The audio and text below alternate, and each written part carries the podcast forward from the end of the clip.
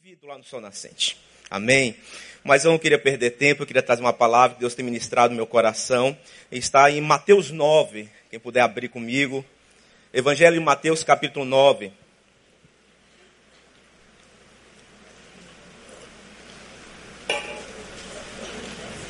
Evangelho de Mateus, capítulo 9, do versículo 10 ao 13. Fiquei muito emocionado com as apresentações, chorei muito. Lá em Brasília eu passo em muitas casas eu falo com os jovens, qual é o seu sonho? O que você gostaria de ser? E 90% das respostas, quando tem uma resposta, a pessoa fala, quero ser policial. E quando o menino falou que o sonho dele era ser médico, comecei a chorar, porque eu gostaria muito de escutar isso na minha cidade, nas minhas comunidades. Ah, Para quem não sabe, Brasília tem a maior favela, favela da América Latina, 70 mil habitantes, que é o Sol Nascente, onde eu atuo. E tem até então, até há dois anos atrás, tinha o segundo maior lixão da América Latina, que é estrutural, que eu atuo. Foi fechado o lixão, não existe mais lixão lá, mas a comunidade gerada a partir daquilo ficou e eu participo de lá e sou muito grato pelas oportunidades de Deus de estar lá com aquelas comunidades e atuar. Eu gostaria muito de um dia escutar uma pessoa falando de lá, eu gostaria de ser médico. Eu acho que lavaria muito a minha alma. Por isso fui muito tocado pela apresentação de hoje. Evangelho de Mateus, capítulo 9, do versículo 10 ao 13. Diz assim a palavra: Estando Jesus em casa, foram comer com ele e seus discípulos, muitos publicanos e pecadores. Vendo isso, os fariseus perguntaram aos discípulos dele: Por que o mestre de vocês come com publicanos e pecadores? Ouvindo isso, Jesus disse: Não são os que têm saúde que precisam de médicos, mas sim os doentes. E a frase que eu gosto muito: Vão aprender o que significa isto desejo misericórdia, não sacrifícios. Amém? Você pode repetir essa frase? Desejo misericórdia e não sacrifícios. Amém. No meu projeto social lá em Brasília, uma das primeiras casas que eu fui participar, eu não mexia com projeto social, eu não sabia muito bem o que era aquilo, eu trabalhava um, ajudando uma, um orfanato em Brasília, e uma das primeiras casas que eu tive o prazer de visitar era a casa do Betão. Betão era um alcoólatra. Ele tinha um cinturão de cachaça, de pintura de cachaça. Todo mundo conhecia Betão por ser uma pessoa jogada no meio da rua. Sabe aquela pessoa que se encontra na sarjeta, literalmente? Então Betão tinha um cinturão de cachaça. Você ia no quarto do Betão, caía as pitulas de cachaça. Você ia no banheiro do, do Betão e tinha cachaça caindo. Então, para onde nós íamos na casa do Betão, nós tínhamos cachaça. Então nós íamos à casa do Betão, levávamos uma cesta de alimento para ele, nós falávamos com a esposa dele, nós orientávamos a esposa dele, nós conversávamos com os filhos dele, que eram muito educados, né? E eles nos atendiam, então dava conselhos para os filhos dele, com Betão não tinha muito o que fazer com Betão. Betão chorava, porque dificilmente ele estava, é, era é, é, atento ao que a gente falava, ele falava coisas sem nexo. Por muitos meses, nossa missão na casa do Betão era essa. Eu falava com a mulher dele, eu falava com os filhos dele, e por Betão nós orávamos. Meses nós passamos fazendo o mesmo procedimento. Certo dia nós fomos na casa do Betão e ele reclamou: meus pés estão muito inchados, estão doendo. Não tínhamos que fazer. Eu ajoelhei, peguei nos pés dele e orei. Deus abençoou o pé dele. Cura, alivia essa dor. Porque o que nós tínhamos que fazer para Betão era só isso, nós só podíamos orar por ele. Mas um dia, quando nós fomos na casa de Betão, encontramos a esposa dele e perguntamos: cadê o Betão? E a esposa dele falou: ele está trabalhando hoje. Imagina a nossa cara de espanto que eu nunca vi o Betão em pé. E ela falou: ele, saiu para trabalhar hoje. E nós ficamos emudecidos, sem saber o que responder. E como naquela cena de filme, ela apontou lá para fora da casa e falou assim: Olha ele trabalhando. Nós todos viramos a cabeça para dentro da porta e vimos Betão vindo com carrinho de mão lá de longe, andando. Ele entrou no meio da casa, parou o carrinho de mão, cumprimentou cada um de nós e começou a falar, conversar. E Betão sabia muito de Bíblia. E nós ficamos todos paralisados na frente de Betão, ele falando com a gente, ele não sabia o que falar com ele, porque eu mesmo nunca tinha visto ele falar alguma coisa desse tipo. E a cena que eu tenho daquele dia, nós saímos da casa de Betão, entramos no carro, e aquele que estava comigo começou a chorar e falou assim: Eu nunca imaginei que eu iria ver Betão desse jeito. Eu nunca imaginei. E eu falei assim: tão pouco eu, que eu poderia ver uma cena dessa. Nessa passagem que, que li de Jesus, talvez Betão seria essa pessoa que, ao ver com Jesus, as pessoas perguntariam: O que é que você está fazendo com este homem? Como é que você consegue colocar um homem deste na tua casa? Porque quando eu imagino essa cena, Jesus estava voltando de uma viagem missionária. Passou meses fora de casa.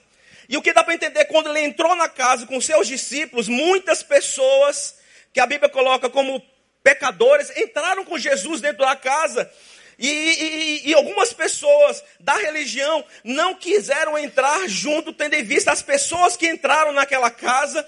E eu fico me perguntando que tipo de pessoa que estivesse na casa com Jesus me deixaria do lado de fora, tamanho meu preconceito com ela.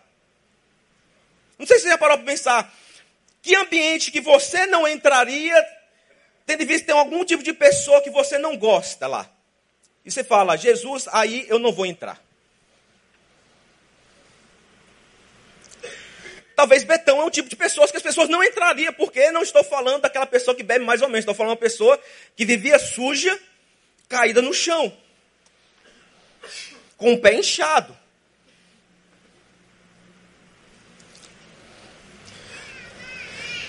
A palavra de Jesus diz: Eu desejo misericórdia. Eu quero agora misericórdia.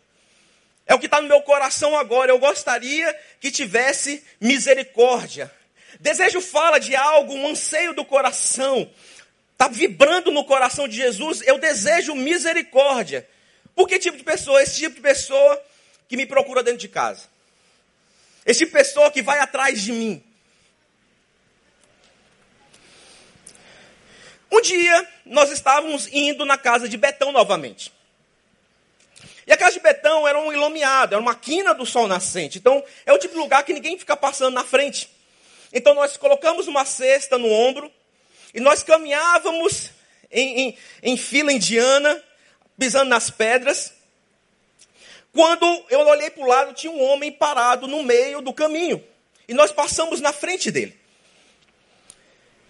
E ele falou assim: vocês fazem. Eu falei, ação social? Ele é isso, isso. Eu quero um trabalho. Veja bem, ele falou, eu quero um trabalho, só pediu isso. Eu falei assim, olha, eu estou indo na casa do Betão. Na volta, se você estiver aqui, eu falo contigo. Já tenho uma missão a fazer, eu não posso mudar meu trajetório. Fomos, atendemos Betão, Betão sóbrio. Voltamos, ele estava lá plantado no meio do caminho. E ele falou: Eu vim do Piauí. Eu e minha esposa passávamos necessidade no Piauí vendemos tudo que nós tínhamos lá, vimos para cá.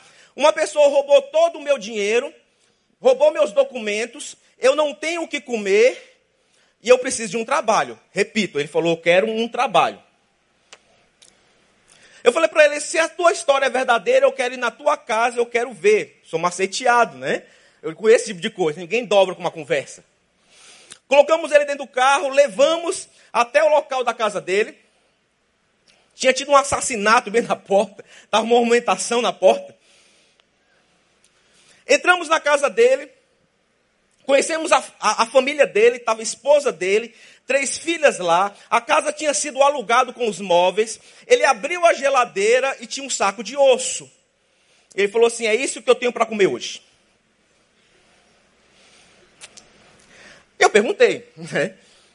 O que você comeu ontem? Ele falou: Eu fui na casa de Betão, Betão, agora sóbrio, e ele me deu um punhado de fubá.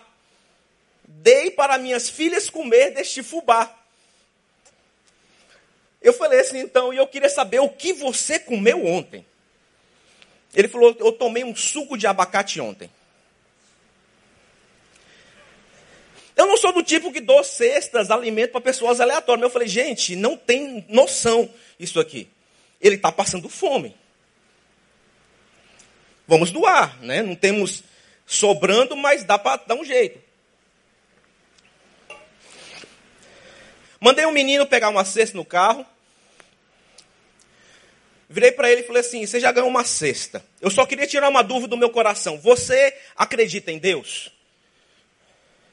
Porque para mim é muita coincidência. Você está passando fome, eu passo diante de você com uma cesta de alimento. Agora eu estou doando essa, essa cesta para você. E naquela semana nós que conseguimos outra casa para ele, nós conseguimos um emprego para ele, conseguimos restituir o documento dele. Eu falei assim: eu só queria tirar uma dúvida, eu não quero. Já ganhou a sua cesta, eu só queria saber: você acredita em Deus? Porque para mim é coincidência demais. Ele falou: eu acredito em Deus. Minha esposa tem até um negócio de um louvor. Ela coloca de noite e nós choramos. Eu falei assim, então coloque esse louvor que hoje eu quero chorar um pouco também. me dá esse prazer de chorar um pouco, porque isso me foi muito tocante. A esposa dele foi lá, pegou um radinho, colocou no meio da sala e tocou. E a explicação lógica que eu teria é que Jesus entrou naquela casa, porque todo mundo começou a chorar.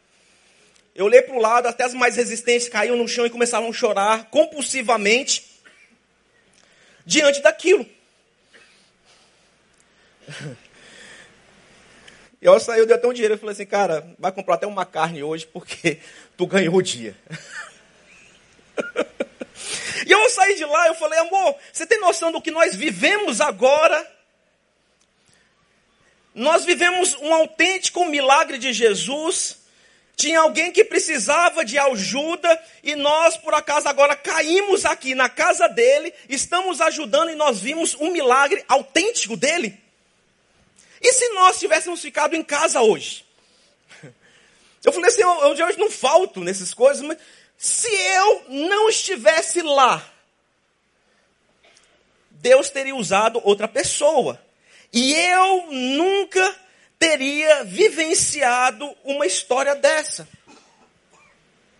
É a importância de estar num lugar desse.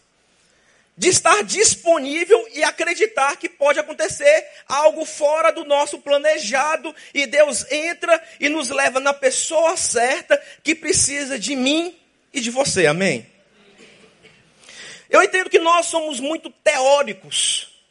Gostamos da teoria do evangelho, mas nós não somos práticos. E Jesus, nesse episódio, ele mostra que, mais do que saber, nós deveríamos vivenciar o Evangelho. Porque ele não estava falando de algo que aconteceu planejado, ele estava na casa dele e as pessoas entraram. E quando eu entendo que ele está falando, ele não está criticando o sacrifício em si, mas uma vida ritualística. Que ele fala, eu desejo misericórdia. O que é misericórdia? Compaixão feita com o coração, amém? É quando você aplica seu coração de verdade em algo e foge do sacrifício. O sacrifício, o ritual. Fazer coisas sempre programadas. Saber que tudo que eu tenho que fazer é pautado. Mas ele fala, eu queria que tivesse coração nisso aí. Eu queria que vocês aplicassem o seu coração nisso tudo. A Casa Viva surgiu depois de um fórum que tinha um tema: transformação além da visão, pelo fim da negligência social da igreja. Porque hoje nós temos uma visão de igreja, uma visão de crescente, uma igreja que vai dominar, que vai tomar forma, que vai estar em todo o governo, não é verdade? Uma igreja que vai dominar todas as áreas. E de repente essa visão virou um antolho. Aquilo coloca no cavalo. Que nos permite somente ver o adiante, ver o longe, ver além da, da, do, do que nós temos, mas nos impede de ver o que está perto de nós. Então nós precisamos ir além de uma visão e viver. E viver. Contar uma história sua. Porque esse Jesus que nós entendemos que está conosco aqui, ele se manifesta fora da igreja, se manifesta no nosso dia a dia e é capaz de fazer coisas incríveis com pessoas simples. E a Casa Viva consegue romper o ser, o estar igreja. Quando eu vejo a, a, estrutura da Casa Viva, ele conseguiu romper a programação de final de semana, porque boa parte dos projetos sociais de igreja são programações de uma vez no ano, né? Eu conheço projeto social que a pessoa vai lá, faz e volta. E não importa o resultado que deu lá, porque a pessoa, eu já fiz a minha parte, não é verdade? Eu já fiz o meu trabalho. Então eles vão além de algo programado somente para um dia. E o que me encanta na Casa Viva, que é algo pensado, planejado, embasado, documentado, de alguém que queria fazer algo mais para as pessoas, porque nós conhecemos que às vezes você quer fazer algo somente para mostrar que você fez. E você vai lá e faz, você ajuda as pessoas e ajudou e acabou. Então não importa o resultado, mas quando eu me importo com o resultado, eu entendo que o aparente não é o mais importante. Amém? O parecer não é o mais importante. O mais importante é gente. O mais importante são as vidas tocadas. Porque nós vemos aqui um pedaço da Casa Viva falou assim: isso é Casa Viva? Não, Casa Viva é muito mais que isso. Casa Viva tem muito mais do que isso. Eu peguei uma frase aqui do Neil, que me tocou muito sobre a Casa Viva, que ele diz: porque aqui é proibido falar de alienação. Queremos ser, como igreja, agentes de transformação. Queremos ser uma igreja que é inserida no bairro onde ela está plantada. Não como um corpo estranho nela, mas como parte de sua existência. Queremos ser uma igreja e somos, que faz parte do corpo que compõe o seu bairro. Sentimos suas dores e necessidades. Como consequência disso, desejamos e trabalhamos por sua melhoria e bem-estar. Amém? Ser parte. E eu liguei para o Lindoval. Lindoval, você consegue me descrever a relação que tem a Casa Viva com a Vila São João Lopes? Me dá uma definição do que é isso para você. Sabe qual foi a resposta dele? Hoje uma criança me abraçou e disse: Você é muito importante para nós. Uma relação respeitosa, de amor e muito carinho. Eu respondi a melhor resposta que eu poderia ter. Não foi uma definição religiosa, mas foi algo que a pessoa viveu que aprendeu. E a frase de Jesus fala isso. Vai viver alguma coisa, vai aprender sobre isso, vai ser alguma coisa. Misericórdia não dá para ser teoria, não dá para explicar numa sala de aula o que é misericórdia. Você tem que vivenciar isso, você tem que entregar a sua vida para isso. Eu adoro o projeto social, gente. Pensa uma pessoa que adora ir num projeto social e conhecer eu quero absorver. Né? Eu venho para o Lindoval falo que eu sou uma esponja. Eu vim absorver o que ele vive aqui. Eu falo, me fala mais coisas, né? Ele e a Ana me receberam tão bem, passei o dia todo absorvendo deles ontem. Suguei, né? Tudo que ele tem. Então eu visito, eu adoro que alguém me chama para um projeto social, eu queria ver o que vocês fazem. E eu, como analista de sistemas que eu sou, eu sou muito lógico. Eu vejo tudo logicamente. E muitos projetos que eu vou, não tem um pingo de lógica o que está sendo feito lá. De fato. Tem muitos projetos que não tem lógica, mas eu gosto do coração aplicado. Algumas semanas atrás eu fui em uma região de Brasília chamada São Sebastião. E lá, um grupinho de pessoas reunia uma pequena comunidade no meio de um matagal. Ela juntava as crianças no meio de um matagal e fazia uma, um, um, trabalho com elas, brincava, levava alimento, elas comiam aquelas comidas, né, as frutas. Depois ela dava uma mensagem evangelística e tocava. E o que mais me tocou foi a pessoa que ministrava tudo aquilo. pastora estava extremamente feliz com um grupo de 30 crianças no meio de um matagal, né, um pouco distante da cidade.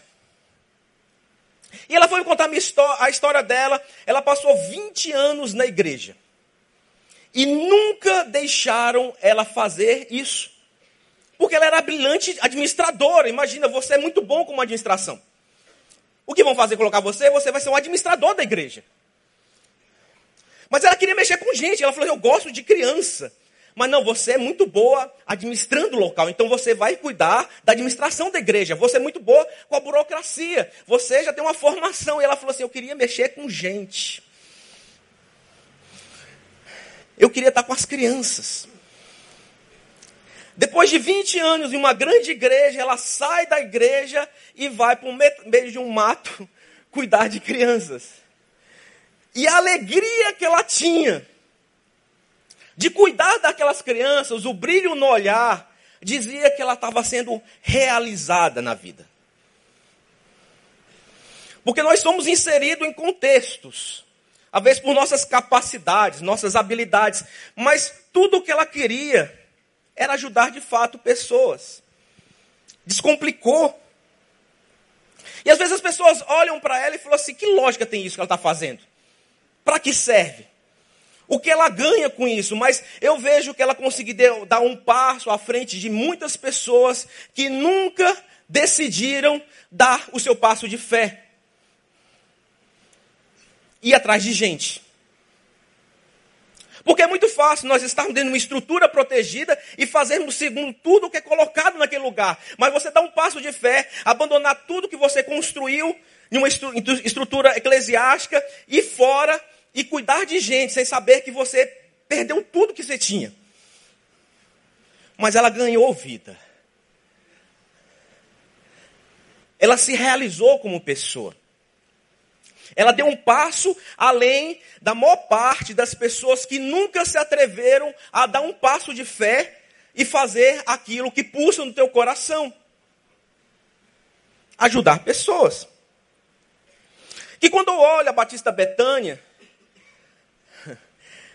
deram centenas de milhares de passos à frente de muita gente. Que se atreveram a ir além do que muitas pessoas já pensaram um dia fazer. Porque quando nós fazemos algo diferente, de fato, as pessoas vão olhar para a gente, não é verdade? E o olhar diferente geralmente é um olhar crítico. Fala assim, por que ele está fazendo isso? Por que, que eles estão querendo fazer isso? Por que, que eles não estão seguindo a cartilha que todo mundo faz e que deveria fazer? Porque nós já sabemos o que deve ser feito e nós fazemos assim. Eu compartilhei com o pastor Lindoval que eu vim de uma igreja onde não acreditava em projeto social. A igreja evangelizava. Não fazia projeto social. Mas quando nós vemos Jesus, Jesus fala isso. Ele falou assim: Olha, eu queria que vocês aprendessem a fazer esse tipo de coisa. Que muitas vezes nós não conseguimos, talvez, ter o resultado que nós esperávamos, que nós queríamos viver, mas pelo menos a tentativa de aprender alguma coisa nova. Aprende, vai. E a cada projeto da Casa Viva, tem um aprendizado. E é isso que Jesus falou assim: eu não esperava que você tivesse grande resultado. Mas eu queria que vocês aprendessem a fazer isso. Em 2 Coríntios, capítulo 9, versículo 15, Paulo diz que a generosidade é um dom indescritível. 2 Coríntios, capítulo 9, versículo 15. Ou seja, se é indescritível, ninguém pode descrever o que é a generosidade. Se você tentar descrever de outra forma, se não vivenciando a generosidade, você vai errar, porque é um dom indescritível. E Paulo termina dizendo: é uma graça insuperável. Eu nunca vi isso na minha vida. A Casa Viva tentou muito Eu vi aqui, programa de valorização e fortalecimento familiar e comunitário. Projeto Tom da Vila. Estava perguntando para o pastor Lindoval se é o, mesmo, é o mesmo projeto. Ele falou, não, esse já acabou, já começamos outro projeto, muito melhor. Projeto Remi. Projeto Craques da Vila. Projeto de alimentação básica, Beleza da Vila. Projeto Criança Feliz. Academia Betânia de Artes Marciais, facilitando. E muitos outros. Às vezes as pessoas olham o projeto dele e falam assim: não, mas não é a mesma coisa, não é isso. Mas pelo menos tem alguém tentando fazer algo. Enquanto muitos se calaram e não tentam, estão esperando que alguém explique ou fale assim que vamos fazer, eles começaram a tentar. E ao meu ver, tem conseguido. Quando eu olho lá de longe, de Brasília, eu vejo que conseguiram.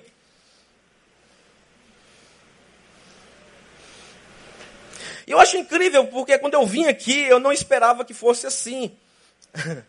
ao pé do morro. Né? Eu, não, eu não imaginava que a Casa Viva era ao pé do morro.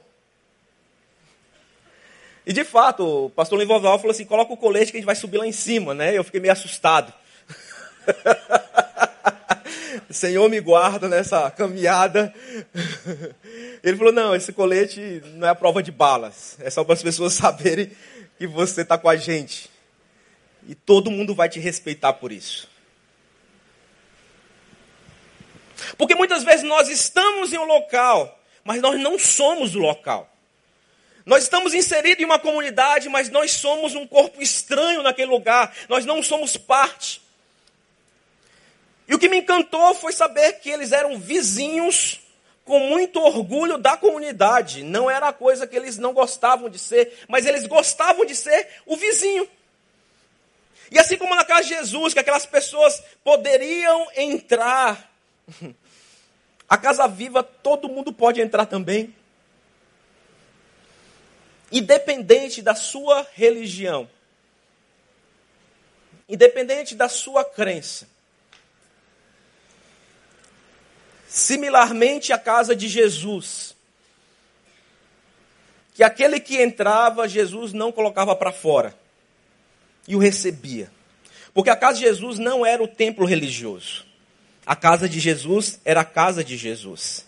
E ele recebia todo mundo, amém? Era bem quisto naquele lugar. E geralmente todo projeto social, de fato, é uma vez no ano. E a pessoa fica feliz por aquilo.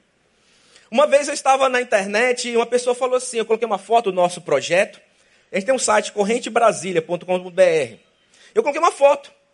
E a pessoa colocou lá: é muito fácil fazer uma vez na vida isso aí. Eu quero ver fazer todo mês. E eu respondi: eu faço todos os meses. Que dia que você vai vir aqui para conhecer? Ele pediu desculpa. Não, não sabia que era assim também, não. Mas quando eu olho para Casa Viva, Casa Viva é todo dia. É muito mais do que eu. Quero ver fazer todo dia isso aí. É abrir todos os dias, estar disponível e falar assim: eu estou aí contigo. Porque é muito fácil, de fato, fazer uma vez por ano, mas abrir todos os dias, se mostrar disponível, é diferente. Eu sou de uma comunidade pequena de Brasília. A minha igreja é uma comunidade pequena. E eu tenho uma daquelas reuniões da semana que vai ninguém. Todo mundo sabe o que é esse tipo de coisa, né? Tomara que aqui não seja assim, né? Mas a minha tem uma reunião que é três, quatro pessoas. e por muitas vezes eu reuni meus pastores e falou assim, gente, vamos fechar essa reunião, pelo amor de Deus. vamos fazer outra programação no meio da semana, ninguém vai nesse culto. E uma vez tentando fechar, pela milésima vez, Deus falou: é importante que a luz permaneça acesa. Que não é pelas pessoas que entram, mas pelas pessoas que estão do lado de fora e sabem que existe aqui uma igreja aberta. Porque é a segurança que nós sabemos que existe uma igreja naquele local, independente da quantidade de pessoas que estão naquele culto que Deus está estabelecido ali e ali é uma casa do Senhor. E às vezes nós contamos muito as pessoas que estão dentro, mas deixamos de contar as pessoas que passam na porta e falam: ali existe uma casa do Senhor. Ele está presente neste lugar. Que quando nós vemos a casa viva, nós não conseguimos mensurar quantas pessoas que nunca pisaram aqui, mas são abençoadas pela existência dela aqui. Que quando as pessoas passam na porta e falam assim: olha, existe Deus aqui também. É eu que não estou entrando. Sou eu que não faço parte. Mas eu sei que existe aqui Deus. Em 2 Coríntios fala que as pessoas, ao verem a generosidade, resulta em pessoas dando glória a Deus por isso. Amém? Que às vezes você vê uma pessoa na internet postando e comunicando e fala assim: glória a Deus por aquilo que está fazendo. Ele nunca pisou aqui, ele nunca entrou num projeto, mas a luz da casa viva brilha por todo o Brasil. Sabe o que você tocar no coração a quilômetros de distância daqui, de uma pessoa que nunca vai pisar aqui, mas fala assim: glória a Deus, eu não estou só. Que muitas vezes o projeto social é projeto é solitário. Você não tem recursos, você tem uma grande demanda, as pessoas te ligam precisando de ajuda e você tem que falar: não, não tenho mais como te ajudar. E quando nós olhamos para cá, pelo menos eu, me dá fé de saber que foi difícil, mas eles conseguiram. E se a Casa Viva conseguiu, eu posso também conseguir. Que eu não estou só de fato. Eu tenho uma esperança que Deus vai mudar o Brasil. E não é somente eu. Que existe uma transformação social acontecendo em todo lugar. E eu, como igreja, sou parte deste movimento. Tem dias muito difíceis. Você não tem recurso para ajudar. Você não tem gente para trabalhar. Você não sabe como resolver. Essa é entrar numa casa onde a moradora tem AIDS, dorme no chão, tem seis filhos, dois foram pegos pelo conselho tutelar, e você tem que ajudar. Como é que eu vou ajudar isso? Como é que eu vou ajudar isso? Não dá para fazer em um dia isso aqui. Como é que eu posso fazer isso?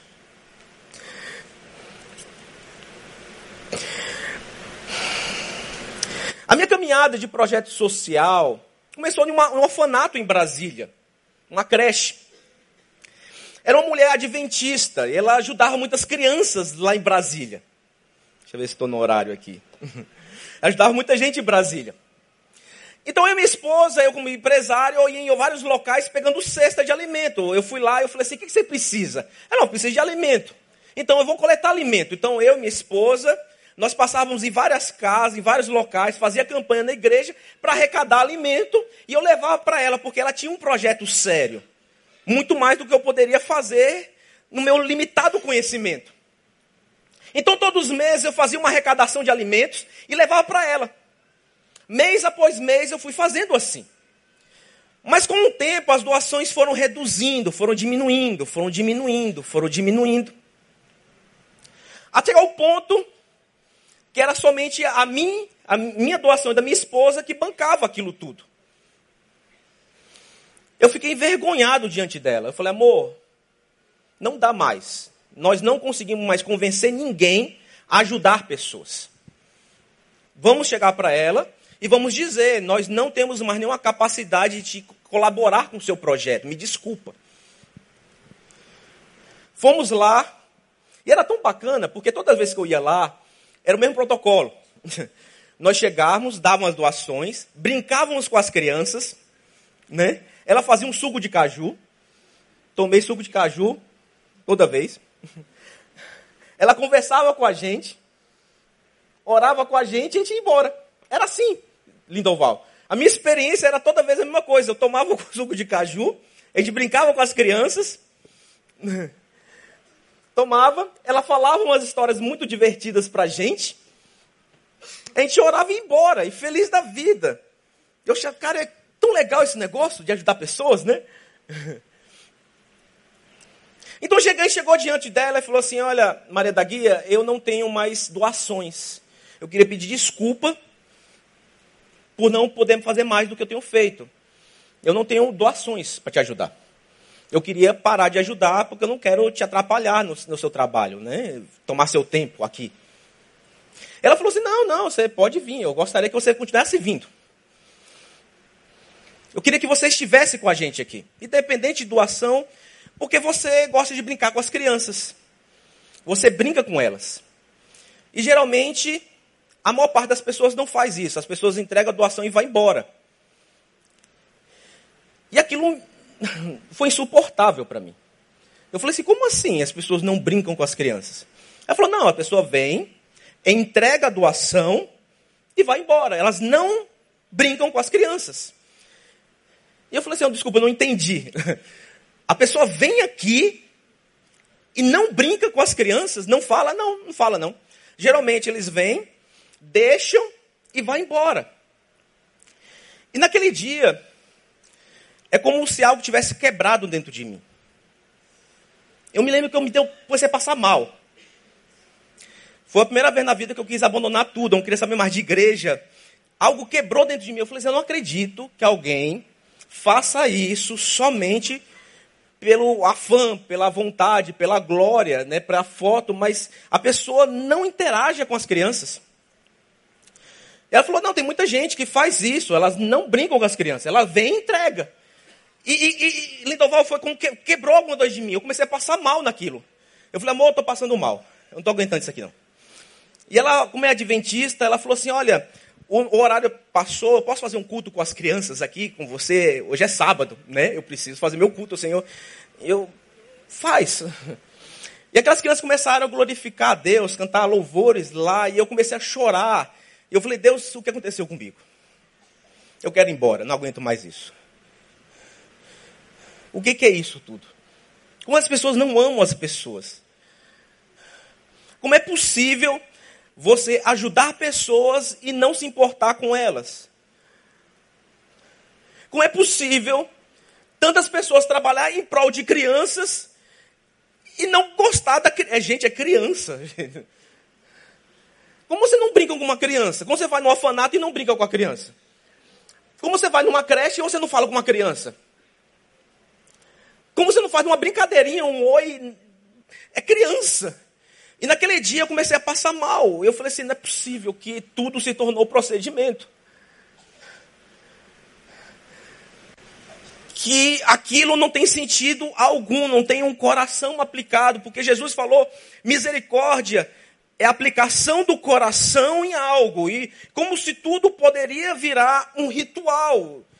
E eu falei: Jesus, me ajuda, porque eu quero largar tudo agora, não aguento mais isso.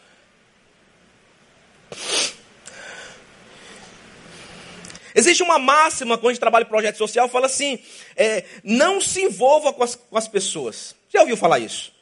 Quando você trabalha em projeto social, as pessoas falam assim: nunca se envolva com as pessoas. E eu falei assim, amor, como é que eu vou ajudar uma pessoa e eu não vou me envolver com ela? Porque a ideia do evangelho é você tem que chorar com a pessoa. E como é que eu vou sentir a pessoa se o meu trabalho está limitado em não participar ou coparticipar da vida daquela pessoa? Eu tenho que chorar com ela, eu tenho que saber o problema dela, eu tenho que viver o problema dela. Vai ser complicado, mas eu preciso conhecer aquela pessoa. Então essa máxima não pode ser encaixada no evangelho, na palavra de Jesus, entendendo que Jesus gostaria que nós nos envolvêssemos com a pessoa. Amém? Que nós tivéssemos nosso coração aplicado à pessoa. Ano passado, quando eu vim aqui na Casa Viva, e o pastor Lindoval me recebeu, passou o dia todinho comigo. O que eu mais gostei, quando ele foi falar da, do projeto Primeira Infância, eu vi um, um brilhinho no olhar dele. Né? Ele deu um sorriso de canto de boca, né? Feliz. Aí a Paula foi falar comigo. E eu vi um brilho no olhar, sabe? Naquilo. E cada pessoa que falava comigo, o olho dela brilhava com aquilo. Porque era muito mais que uma casa. Tinha vida, amém? Tinha coração aplicado. As pessoas chamavam a outra pelo nome. As pessoas reconheciam os outros pelo nome. As pessoas sabiam quem eram as outras pessoas. Porque, como o Lidoval falou, o nome certo é usuário. Usuário para instituição. Que para o Lindoval é o João, é a Maria, é o José, é a Carla. O usuário fica na instituição. Mas quando nós estamos lá, é gente, amém? É gente que está precisando de ajuda. É gente que está presente, precisando de alguém. E glória a Deus por existir a Casa Viva. Glória a Deus por se abrir as portas para todo mundo que precisa de ajuda. E para terminar, algumas semanas atrás eu estava num shopping em Brasília com meus filhos. E tem aquelas piscinas gigantes de, de, de bolinhas, né? E meus filhos adoram aquilo, né? Quem não gosta daquelas piscinas, né? Meu filho se jogou naquela piscina, brincando. Falou, não, pai, vem cá, eu quero brincar também. Vai brincar nessa piscina também com a gente. E eu me joguei na piscina. E estava brincando, quando eu olhei para trás, tinha uma criança com síndrome de Down, estendendo a mão para mim. Ela queria entrar na piscina de bolinha. E aquilo me remeteu ao meu passado, porque quando eu era pequenininho, eu ia para uma casa que tinha uma criança que era muito maior que eu e tinha síndrome de Down. E eu ficava fugindo da, criança. Ela vinha atrás de mim, eu ficava com medo. E aquilo tudo, acho que refletiu na minha vida toda, porque eu sempre tive medo. Te juro. Um preconceito meu com as crianças. Então toda vez que eu via, eu tinha um, um certo medo daquilo. Te juro. Eu estava nessa piscina de bolinha, a criança estendeu a mão para mim. Eu peguei, coloquei para dentro. Ela veio, me abraçou. me abraçou. E saiu. E eu confesso que o meu preconceito todo foi embora naquela, naquele dia. Ele brincou tranquilamente muito mais educado que meus filhos. Enquanto meus filhos estavam jogando bola para tudo que era lado, o menino estava tranquilo.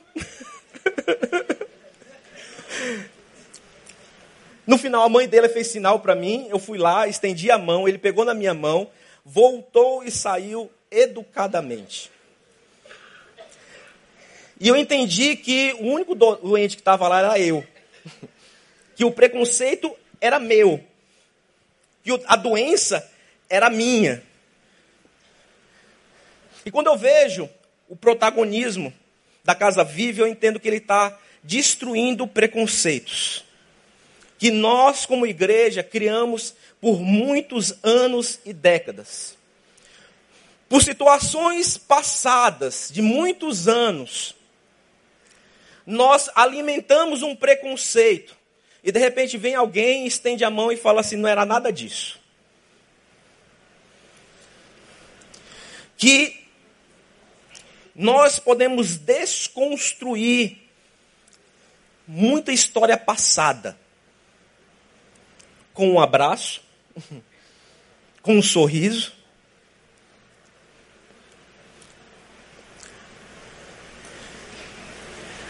Lá no Sol Nascente eu falo, muitas pessoas falam, como é que eu posso ajudar? Você dá um abraço? Então já pode fazer muito, amém? Você é capaz de dar um abraço? Você já pode andar com a gente. Você já tem algo para oferecer.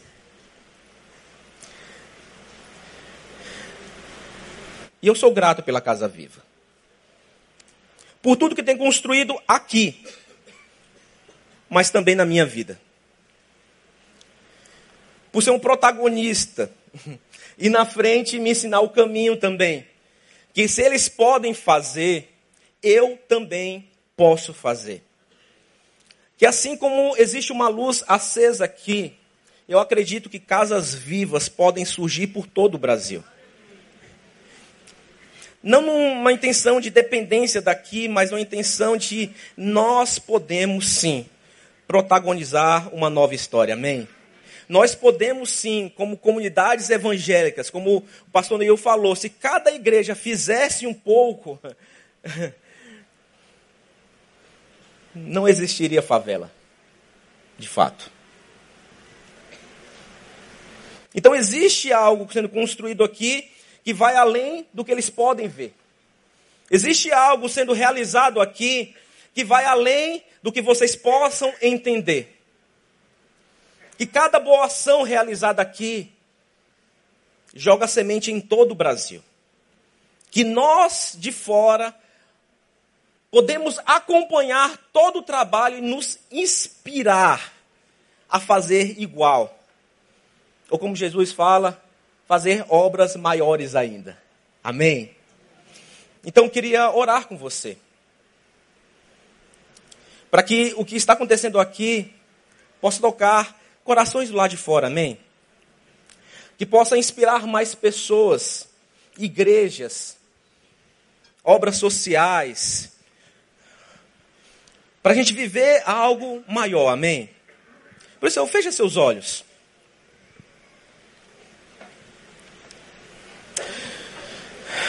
Pai, em nome de Jesus, obrigado por toda boa obra realizada neste lugar, Senhor.